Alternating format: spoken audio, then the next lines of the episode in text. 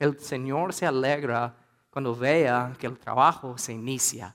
Y de realmente estamos iniciando el trabajo de nuevo. No sabemos lo que las otras semanas van a traer. Puede ser que en unas semanas pasen otras cosas con este virus o no sabemos como hace unas semanas vino una tormenta, tuvimos que cancelar el servicio. O sea, no sabemos lo que el día de mañana va a traer. Pero la cosa es, estamos iniciando el trabajo de nuevo. Entonces, algo fuerte que me hace pensar es que si tú has estado en iglesia Celebration antes de esto y ahora estás aquí de nuevo en línea o estás aquí presente físicamente, de verdad, con este nuevo inicio de la obra, si antes te quedabas sentado y solo asistías a los servicios, ahora pregunto, ¿qué vas a hacer ahora? Porque Dios te está regalando una gran oportunidad de ir a otro nivel en tu servicio hacia Él. Entonces me emociona realmente este nuevo inicio. Entonces, e, e, eso me hace pensar que de verdad hay muchas cosas buenas por venir, aunque muchas veces desde el punto de vista humano no se mira así. Pero realmente como pastor, como amigo de ustedes, estoy emocionado de poder experimentar lo que estamos experimentando. Entonces, tuve que mencionar eso. Pero ahora yo sé que la semana pasada les hablé un poco duro. hablamos sobre la verdad de cómo es un cristiano que practica lo que predica y decimos que alguien que realmente que practica lo que predica es alguien que sabe que la religión nos salva, es alguien que ama con acción y es alguien que siente el dolor de otros. Porque decimos todo eso porque hemos dicho en varias semanas ya últimamente que el evangelio es lo que el mundo necesita. Lo sabemos eh, eh, exactamente, lo sabemos. Entonces, la verdad es que lo que ellos necesitan es que predicamos no solo con palabras, sino con nuestra práctica, con lo que hacemos delante de ellos, lo que necesitan. Entonces, puede ser que la semana pasada saliste de aquí como, like, uh, no esperaba eso, pero puede ser que saliste de aquí o después de ver el servicio en línea, estabas como convencido. Evaluaste tu corazón y estabas like, man, si no estoy donde debo estar. Y realmente estabas like, no, esta semana voy a cambiar las cosas, voy a, a trabajar más duro en eso, voy a practicar lo que yo predico. Entonces, ¿cómo te fue? Si eres honesto como yo, es, es difícil.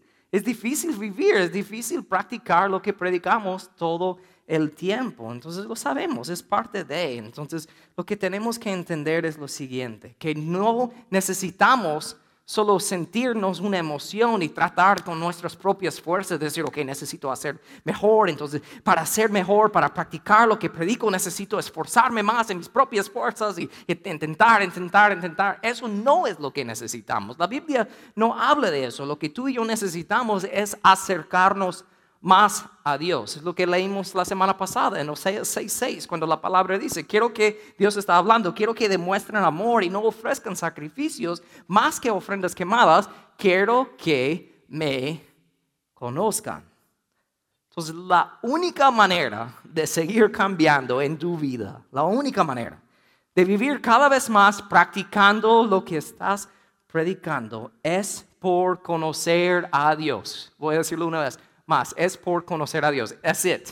No hay nada más. Deja de esperar que una mañana te vas a abrir los ojos y de repente vas a estar lleno con emoción de querer eh, como amar al Señor como nunca antes. O un día vas a estar en tu patio y se van a abrir las nubes y de repente los ángeles van a bajar del cielo y te van a dar un mensaje y vas a estar like, ahora sí voy a seguir y practicar lo que predico y avanzar en mi vida con el Señor. Eso no va a pasar. Lo que necesitas hacer es conocer a Dios. Y la manera principal que lo hacemos es a través de conocerlo por medio de su palabra. Me fascina cuando estoy con mis amigos que conozco en la iglesia o personas que están en mi grupo de vida y yo escucho a alguien decir, mi vida está cambiando. Y ¿por qué? Porque por primera vez por mí mismo estoy leyendo la Biblia. ¡Pum! That's it. Eso es todo. ¿Por qué? Porque ellos están en el camino a conocer a Dios. No es muy complicado, pero lo complicamos. Mira lo que la palabra dice. En segundo de Pedro 3:18, Pedro dijo, crezcan en la gracia y qué? El conocimiento de nuestro Señor y Salvador Jesucristo. De ahí en el Antiguo Testamento, en Jeremías, él dijo, eh, los que desean jactarse, que lo hagan solamente en esto. Dios está hablando aquí. Él dice, en conocerme verdaderamente. Y de ahí en el Nuevo Testamento, en Juan 17, 3, él dijo, en la manera de tener vida eterna es, mira lo que dice, conocerte a ti, el único Dios verdadero, y a Jesucristo. No es complicado, es conocer a Dios a través de su palabra. Por eso vamos a tomar unas semanas, empezando este, en este domingo, para estudiar el libro de primero de Juan, porque al hacerlo vamos a llegar a conocer a Dios mejor, porque solo así podemos practicar lo que predicamos. Entonces, hoy va a ser más como información fundamental para dejar la base para que ir, eh, vamos a ir cada semana profundizándonos en más detalle de lo que hablaremos en las próximas semanas. primero hay que ver que el apóstol Juan, el que escribió el libro que vamos a estudiar hoy, él escribió cinco libros del Nuevo Testamento. Y en sus cinco libros, Juan explica en detalle lo que significa conocer a Dios Padre personalmente por medio de su Hijo Jesucristo, lo cual se llama la salvación. La salvación no solo es como tú es aseguranza de fuego para no ir al infierno. La salvación es algo grande. Realmente la salvación tiene tres componentes que muchos no saben que tiene. Entonces vamos a ver, en el Evangelio de Juan, en el primer libro de Juan, él habla del primer componente de la salvación que es la justificación. Voy, solo voy a mencionarlos y luego los voy a explicar. Dice en Juan 20, estas se han escrito para que ustedes crean que Jesús es el Cristo, el Hijo de Dios, y para que al creer en su nombre tengan vida. Esto es la justificación. Lo voy a explicar en más detalle en un momento. De ahí en las epístolas de Juan o sus cartas, él escribió tres de esos, él habla en detalle sobre el segundo componente, componente de la salvación, lo cual es la santificación, lo que significa yendo, siendo más y más como Cristo cada día, madurando en la fe cada día, cada día de nuestras vidas aquí. Primero de Juan 3.9 dice, los que han nacido en la familia de Dios no se caracterizan por practicar el pecado porque la vida de Dios está en ellos, así que no pueden seguir pecando porque son hijos de Dios. Habla de nuestro diario vivir, santificación. Y de ahí al final, el último libro que Juan escribió es Apocalipsis, y eso habla del último componente de la salvación, lo cual es la glorificación. En Apocalipsis 22, 3 dice, ya no habrá más maldición, está hablando de cuando ya estamos en el cielo. No habrá más maldición sobre ninguna cosa, porque ahí estará el trono de Dios y del Cordero, y sus siervos, nosotros, lo adorarán. Entonces está hablando de la salvación, ¿ok? En los cinco libros de Juan. Es bello esto. Su primer libro, él habla, hablando de la salvación, él habla de la justificación. En sus segundos libros, sus cartas, sus tres cartas, él habla de la santificación y de ahí al final él habla de la glorificación en el libro de Apocalipsis. Pero permítame explicar por un momento esos tres componentes de la salvación. Primero, cuando tú aceptas el Evangelio. Punto. O sea, aceptas la verdad de que Dios envió a Jesucristo para morir en tu lugar y resucitó tres días después. Cuando aceptas el Evangelio, ese momento es tu momento de justificación. Te quedas justificado delante de Dios. O sea, como ya Dios no mira a David Speed completamente como soy, Él me mira a través del filtro de la sangre de Jesucristo, porque me ama. O sea, estoy justificado. Eso es el primer elemento. De ahí, cada día de mi vida, hasta que me muero, estoy en el segundo componente de la salvación, lo cual es la santificación, que es el proceso de ser más y más parecido a Jesucristo en mi diario vivir hasta que me muero. Ese es el segundo componente de la salvación. Y de ahí, el último componente es la glorificación, lo cual voy a experimentar en el mero momento que me muero o Dios me llama a casa y estoy con Él glorificado. Entonces la salvación no solo es, como dije al principio, tu aseguranza de no ir al infierno. La salvación es justificación, santificación, glorificación. Son tres cosas, tres componentes. La justificación es el mero momento de tu salvación. La santificación es lo que estamos ahorita en nuestro caminar. Y la glorificación es lo que vamos a experimentar en el cielo. Tres cosas que están prometidos al creyente. Justificación en un momento, santificación ahora, glorificación en el cielo. Tenemos que entender eso. Mira cómo Pablo escribió en un versículo en Romanos 8 sobre eso. Dice, después de haberlos elegido, Dios los llamó, está hablando de nosotros como creyentes, Dios los llamó para que se acercaran a Él, o sea, salvación, eso es justificación, ahí está, en un mero momento. Y una vez que los llamó, los puso en relación correcta con Él lo cual es la santificación, que vamos madurando en esa relación correcta con Él cada día. Y luego de ponerlos en la relación correcta con Él, les dio su gloria. Eso es la glorificación. ¿Cómo puede decir ahí que les dio su gloria si es algo en el futuro? Es porque Dios nos mira y sabe nuestras historias y como no podemos perder la salvación, si yo estoy justificado y siendo santificado, yo tengo la promesa que un día voy a ser glorificado. No puedo perder eso. Es parte de quien soy ya. Y esos tres componentes, justificación, santificación y glorificación, es parte de la salvación. Hay que entender eso. Y algo clave que entender, es algo que me encanta, como dice el pastor John Piper, estando en el camino es la prueba que ya has llegado. ¿Qué quiere decir eso? Soy justificado delante de Dios, ya estuvo, para siempre. Pero estoy en el camino hacia caminar y ser más como Jesús cada día. Pero si estoy en mi primer día del camino o mi último día del camino, el hecho que estoy en el camino es la prueba que yo ya he llegado al final. ¿Por qué? Porque no puedo perder mi salvación. Dios vea mi historia completo y voy a ser glorificado. Hebreos 10 habla de eso en detalle. Dice, porque con un solo sacrificio, hablando de Jesucristo en la cruz, Dios ha hecho perfectos, otra palabra es justos, justificados, para siempre a los que está santificando. ¿Lo que quiere decir eso? Lo repito una vez más. Si lo captas, qué bueno. Si no, regresa las otras semanas porque vamos a hablarlo en detalle, más. Estando en el camino es la prueba que ya has llegado al final. Si no lo captas todavía, regresa la otra semana porque lo vamos a hablar en detalle, pero tengo que seguir en este momento. Entonces, hablo de eso, esa es la santificación, siendo más como Cristo cada día, porque en la carta del primero de Juan, lo cual vamos a estudiar en varias semanas, él se enfoca en la santificación, nos enfocaremos en la santificación. Entonces, Juan habla de cómo conocer a Dios afecta cómo vives en cualquier circunstancia de la vida. Entonces, hoy vamos a ver los primeros dos versículos de primero de Juan, solo dos versículos. Pero quiero dejarles eh, saber un poco de contexto de lo que estaba pasando en el libro de Juan cuando él escribió esta carta. Lo que estaba pasando es que ya estaban como en el año 90, 95, por ahí, como unos 60, 70 años después de la muerte de Cristo, o sea, no mucho tiempo. La iglesia ya llevaba unos años de estar creciendo y creciendo, pero algo estaba pasando.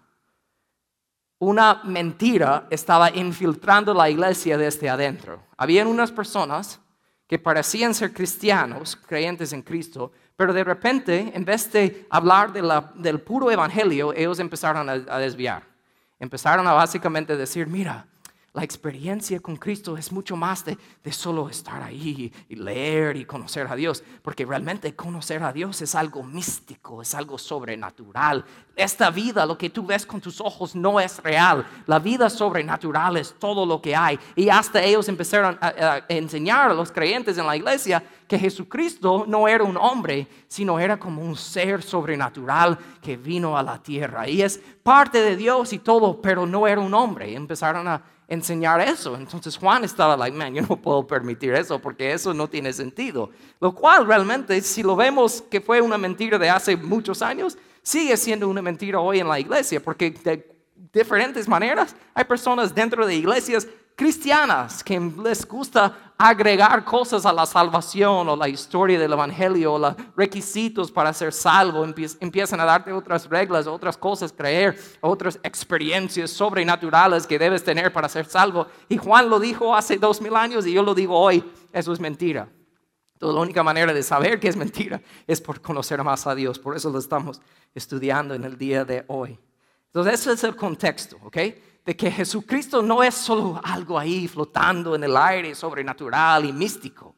Entonces, entendiendo ese contexto, te debe llegar fuertemente las primeras palabras de la carta de primero de Juan, cuando él dice, primeras palabras de su carta, les anunciamos al que existe desde el principio, a quien hemos visto y oído lo vimos con nuestros propios ojos y lo tocamos con nuestras propias manos. Él es la palabra de vida. Él, quien es la vida misma, nos fue revelado y nosotros lo vimos y ahora testificamos y anunciamos a ustedes que Él es la vida eterna. Estaba con el Padre y luego nos fue revelado. Vamos a desempacar esas palabras en el día de hoy, a ver varios puntos sobre lo que Juan nos dice sobre quién es Jesús. Recuerden, hoy es como la superficie, hoy es eh, eh, la fundación y de ahí en cada semana estudiando este libro vamos a ir más detalle. Entonces, primero vemos esos primeros, primeros dos versículos de Juan, que Juan nos dice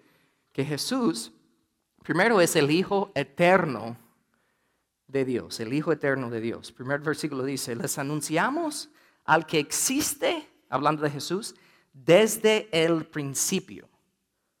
Lo que Juan está hablando ahí es desde el principio de todo, no solo desde el principio de sus vidas o de su contexto o donde ellos viven, sino de todo, de siempre.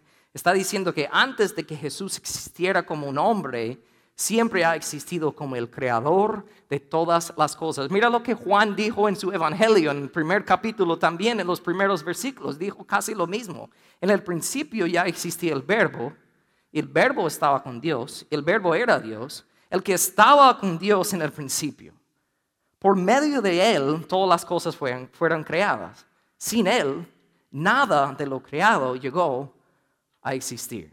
Hay algunas personas que piensan que Jesús llegó a existir en el momento que nació de la Virgen María, pero eso no es cierto.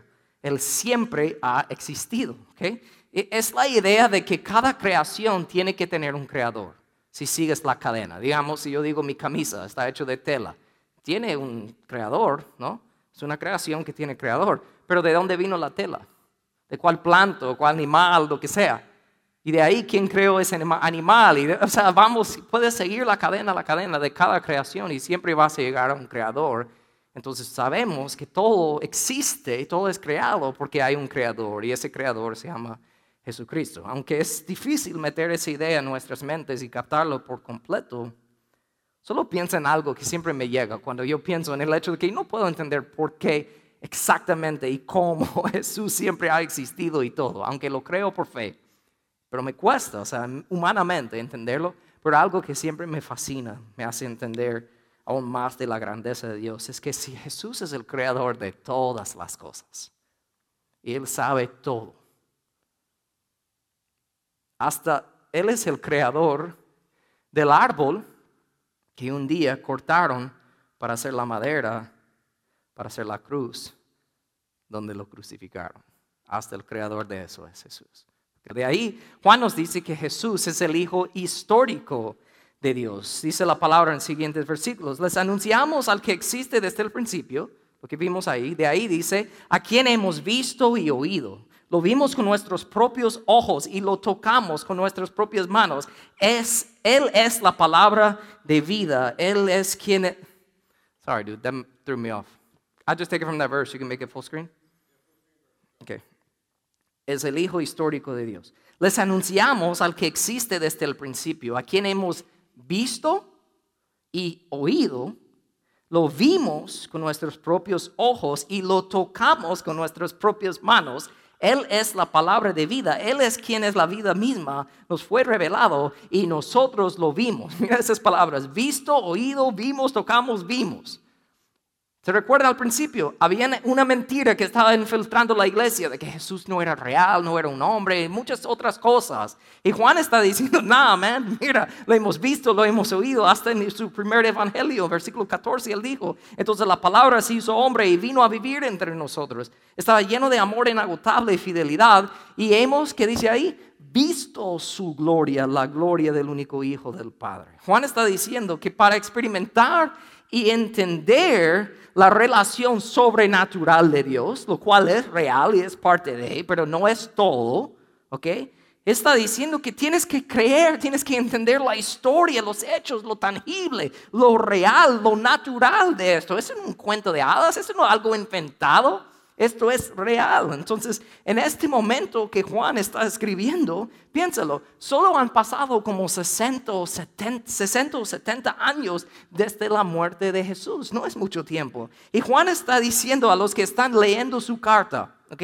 Men, ustedes tienen que creer que Jesús es real. Yo lo he visto, yo lo he tocado. Y si no me creen a mí, puedes preguntar a otras personas. Habían como 500 personas que pueden testificar de lo mismo, que todavía ellos siguen vivos hoy, lo que Juan estaba diciendo en esa carta. Y puedes preguntarlos, ellos también lo vieron con sus propios eh, ojos y lo tocaron. Eso es grande. Pero, ¿por qué Juan está diciendo eso? ¿Por qué esos seguidores de Jesús en aquellos días, hace dos mil años, pudieron verlo de nuevo con sus propios ojos y tocarlo con sus propias manos? ¿Por qué? ¿Cuál es la fundación de nuestra fe? ¿Cuál es la cosa? Si tú lo quitas de nuestra fe, estamos mal, estamos perdidos. Es la resurrección. Pablo mismo dijo en 1 Corintios 15, si no hay resurrección de los muertos, entonces Cristo no ha resultado. Y si Cristo no ha resultado, entonces la fe de ustedes es inútil. Somos unos tontos que estamos perdiendo nuestras vidas si creemos que Jesús es real, pero no ha resucitado. Es lo que Pablo está diciendo. Entonces lo que quiero hacer es combinar en este momento, hablando de que Jesús no solo es el Hijo eterno de Dios, sino el Hijo histórico de Dios, quiero combinar lo que Juan dice sobre lo que habían visto y, tocado y todo eso. Quiero combinarlo con la verdad de la resurrección. Pero verlo de un punto, aunque es, la resurrección es algo sobrenatural, lo sabemos, un milagro de Dios, pero quiero verlo desde un punto de vista histórico por un momento. Porque si yo les pregunto a ustedes, ¿crees que Jesús resucitó? Ojalá que me dirían que sí.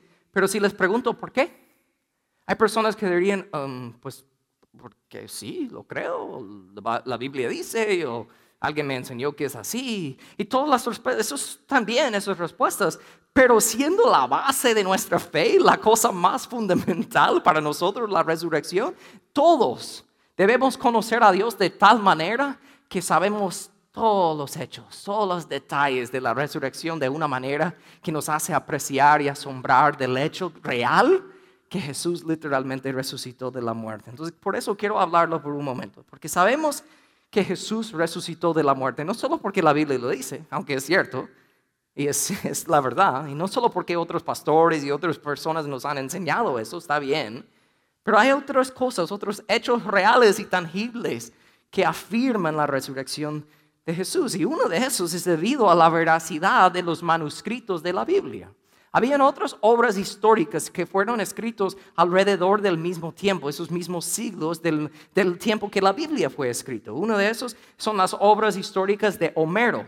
Él era un historiador que escribía muchas cosas. Tenemos hasta hoy en día, miles de años después, tenemos dos mil manuscritos de él. ¿Ok? Está bien, o sea, que han eh, sobrevivido con el tiempo, que podemos ir, tú puedes ir a un museo y verlos. De ahí tenemos Platón, el filósofo, si saben de él. Solo siete de sus manuscritos tenemos. ¿Se recuerdan? Todos esos escritos fueron escritos alrededor del mismo tiempo, mismos siglos del Evangelio, del Nuevo Testamento. Solo piensen esto por un momento. De ahí tenemos a Aristóteles, tenemos 49 de sus manuscritos. De César tenemos 10 y de Tacito tenemos 20. ¿Está bien? ¿Saben cuántos manuscritos originales que nosotros tenemos del Nuevo Testamento en griego? Tenemos seis mil todavía hoy en día. Y si incluimos a los manuscritos que fueron escritos y traducidos a otros idiomas, hoy en día tenemos 24 mil manuscritos. Hoy en día que han sobrevivido en el tiempo de la historia. No hay otro libro histórico que puede llegar a eso, ni cerca. Tenemos eso. Eso no es por casualidad, es porque Dios lo ha adivinado de esa manera. Eso es uno. Piensa en esto, cada uno de los evangelios, Mateo, Marcos, Lucas y Juan, ellos nos hablan de la resurrección de Jesús desde sus puntos de vista, ¿no? Um, pero muchas personas en aquel día y todavía muchas personas hoy en día piensan que los discípulos se juntaron y adivinaron una mentira, inventaron una, una mentira sobre la resurrección, porque no es cierto. Es decir, muchas cosas que ellos inventaron una historia. Pero hay muchas cosas que se puede decir a eso y tú debes saberlos para que puedas entender aún más sobre la veracidad y la verdad de la resurrección. Y uno de esos es que la historia sabemos que no fue inventada por unas varias razones. Una de las razones es porque si yo soy Juan o Mateo o Marcos y Lucas, Mateo, quienes sean, y estoy ahí para inventar una historia que no es real, la última cosa que voy a hacer es poner como mi primer testigo ocular de esta verdad no voy a escribir una mentira poniendo una mujer, no se enojen conmigo, una mujer como primer testigo ocular en aquellos días, porque las mujeres no tenían voz en aquellos días. Piensa en María Magdalena. Ella fue la primera persona de ver a Jesús resucitado, que está citado y lo tenemos en los evangelios, lo sabemos como hecho. ¿Y quién era ella? Tenía siete demonios, prostituta, sea, para la sociedad lo más bajo que hay. María Magdalena, digamos, hubiera podido testificar de un robo en la calle con sus propios vistas, o sea, de ver todo. Y ni a ella le llaman a la corte para testificar porque ella no tenía una voz.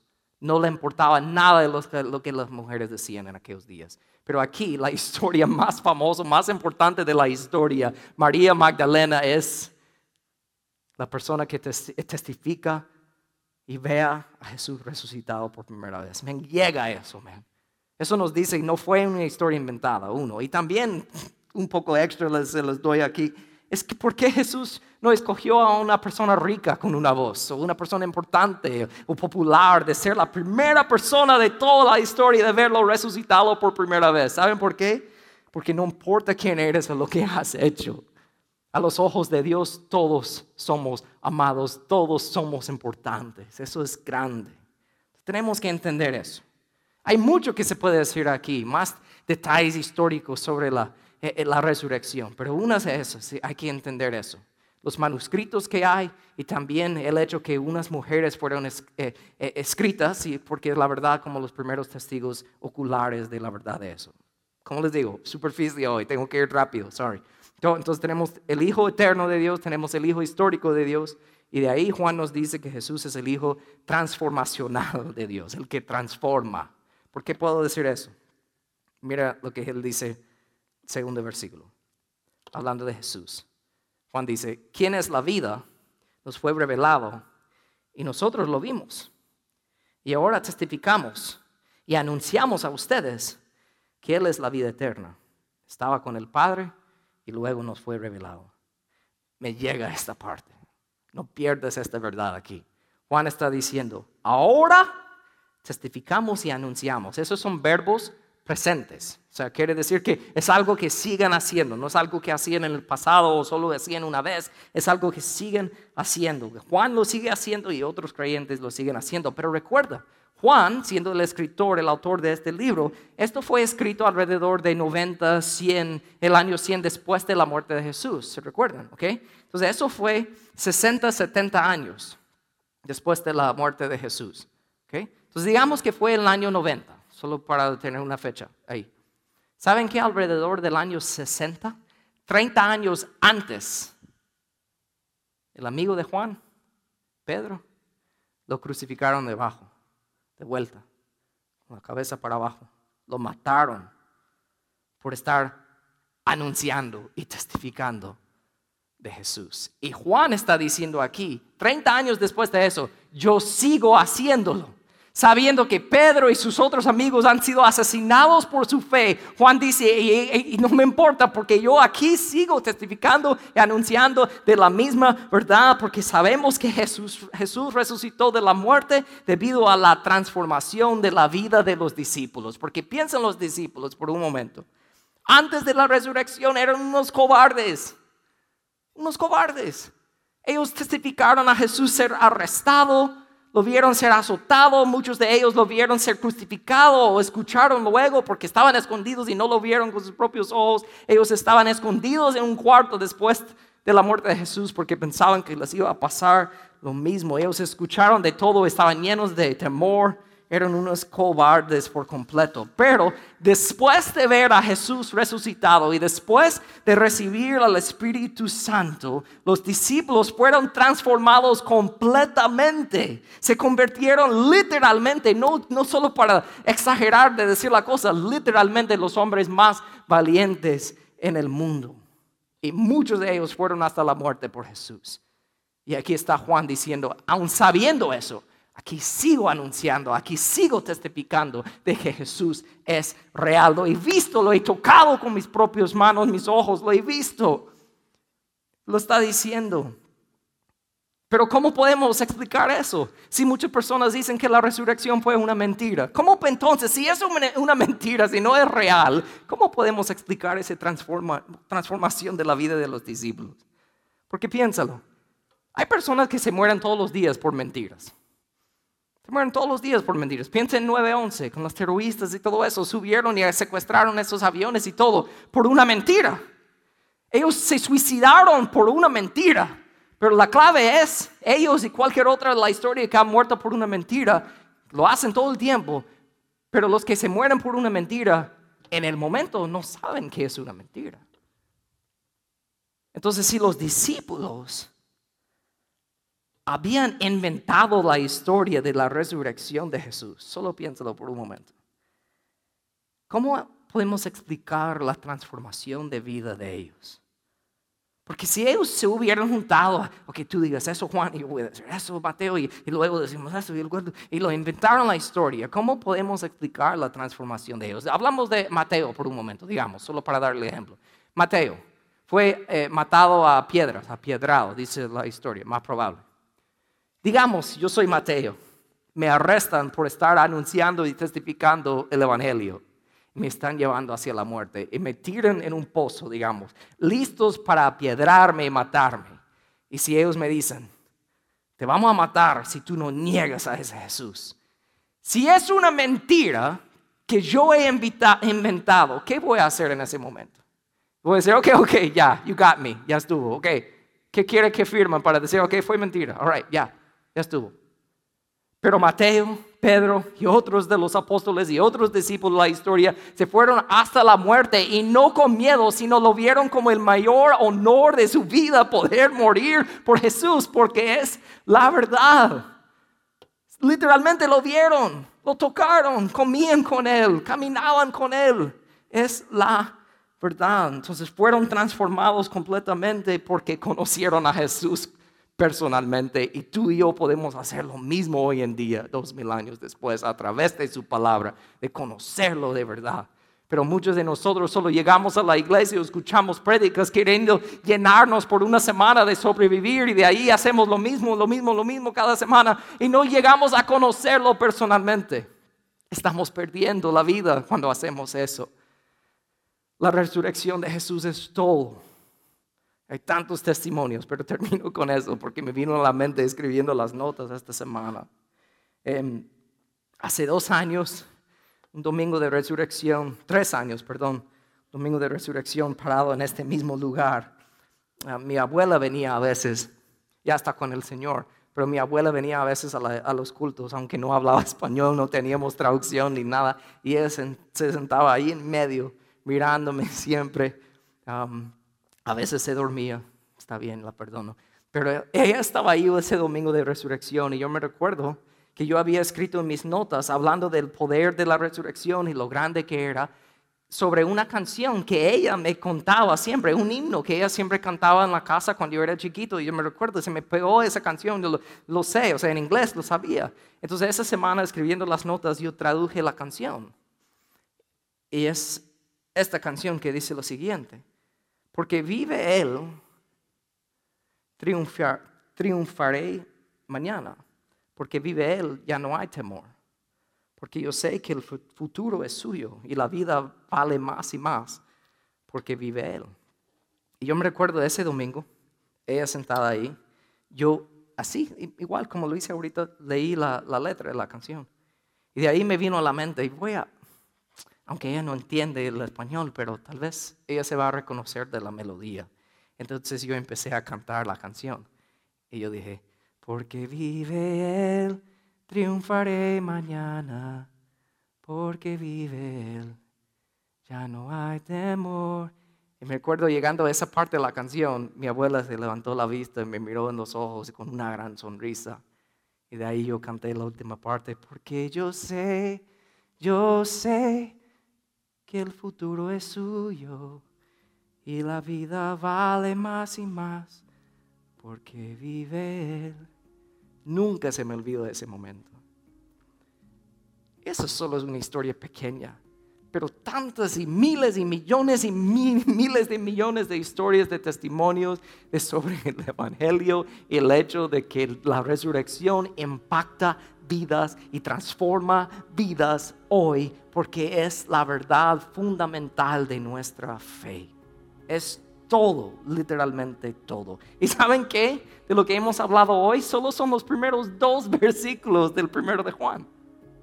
Solo hemos hablado de eso. Entonces, les digo que van a tener que venir las otras semanas porque vamos a hablar en más detalle, porque algo que vamos a ver la próxima semana es que Juan dice en los siguientes versículos, él dice que si tú conoces a Dios, tal vez tú dirías, yo conozco a Dios, yo creo en su resurrección, o sea, yo estoy bien. Ok, Juan dice, ok, está bien. Pero vamos a ver lo que Juan dice que es la evidencia concreta, la evidencia real de la persona que dice que cree realmente en Jesús. Porque Juan deja clarísimo cuál, él habla de algo claro, específico, de cuál debe ser tu reacción, la evidencia en tu propia vida si tú realmente crees en Dios. Y Juan dice, si tú no tienes esa reacción, es más probable que aunque lo piensas, es más probable que no conoces a Dios todavía. Pero van a tener que regresar la otra semana para saber de lo que Juan habla ahí, cuál es la reacción al saber que Jesús es real, al entender y creer que Juan y los otros apóstoles y tantos otros lo vieron con sus propios ojos, lo vieron resucitado, porque es real. Al creer eso, al saber que Él es el Hijo eterno, histórico y transformacional de Dios, al creer eso, debe hacer algo muy, muy específico en tu vida. Y vamos a hablarlo la otra semana. Porque si lo, si lo haces, Juan dice que de verdad conoces a Dios. Entonces hay que regresar la otra semana. Entonces permíteme orar por ustedes en el día de hoy para terminar. Padre, gracias. Gracias porque tu palabra es todo. Yo sé que es mucho hablar. O sea, podemos hablar literalmente el resto de la vida sobre el hecho que tú eres el Hijo eterno de Dios, que siempre ha existido, que es el creador de todas las cosas. O sea, nuestras mentes no pueden captarlo completamente. Y hoy me tocó hablarlo en 15 minutos sobre esa parte. O sea, yo sé que es mucho, es mucho captar y mucho procesar y todo. Pero Padre, yo te pido en el nombre de Jesús que tu Espíritu Santo eh, capta lo que en nuestras mentes, nuestros corazones, de poder entender lo que tú nos quieres comunicar a través de tu palabra, de entender que literalmente eres el Hijo eterno de Dios, el Hijo histórico de Dios, que hay tantas verdades históricas, tangibles, reales, en lo natural, de que testifica de la verdad de que tú resucitaste de la muerte, que eres real y que vendrás por nosotros de nuevo. Y claro, porque no solo con los discípulos, pero podemos seguir la cadena. Yo pensando en mi abuela, ella invirtió en mí la verdad de la resurrección porque alguien lo hizo en ella. Y de ahí algo lo hizo en su abuela y la bisabuela. Y sigue, sigue, sigue la cadena. ¿Y sabe dónde llega esa cadena? Hasta, hasta los discípulos, hasta los primeros discípulos. Todos estamos conectados y lo veremos la otra semana de cuando entendemos eso y entendemos la conexión que tenemos, cuál debe ser nuestra reacción. Yo te pido, Padre, en el nombre de Jesús, que hoy seamos levantados, animados por tu palabra y también con ansiedad, realmente con emoción de querer saber ansiosamente lo que está por venir cuando seguimos estudiando este bello libro del primero de Juan la próxima semana. Gracias Señor, en el nombre de Jesús te doy. Amén y amén.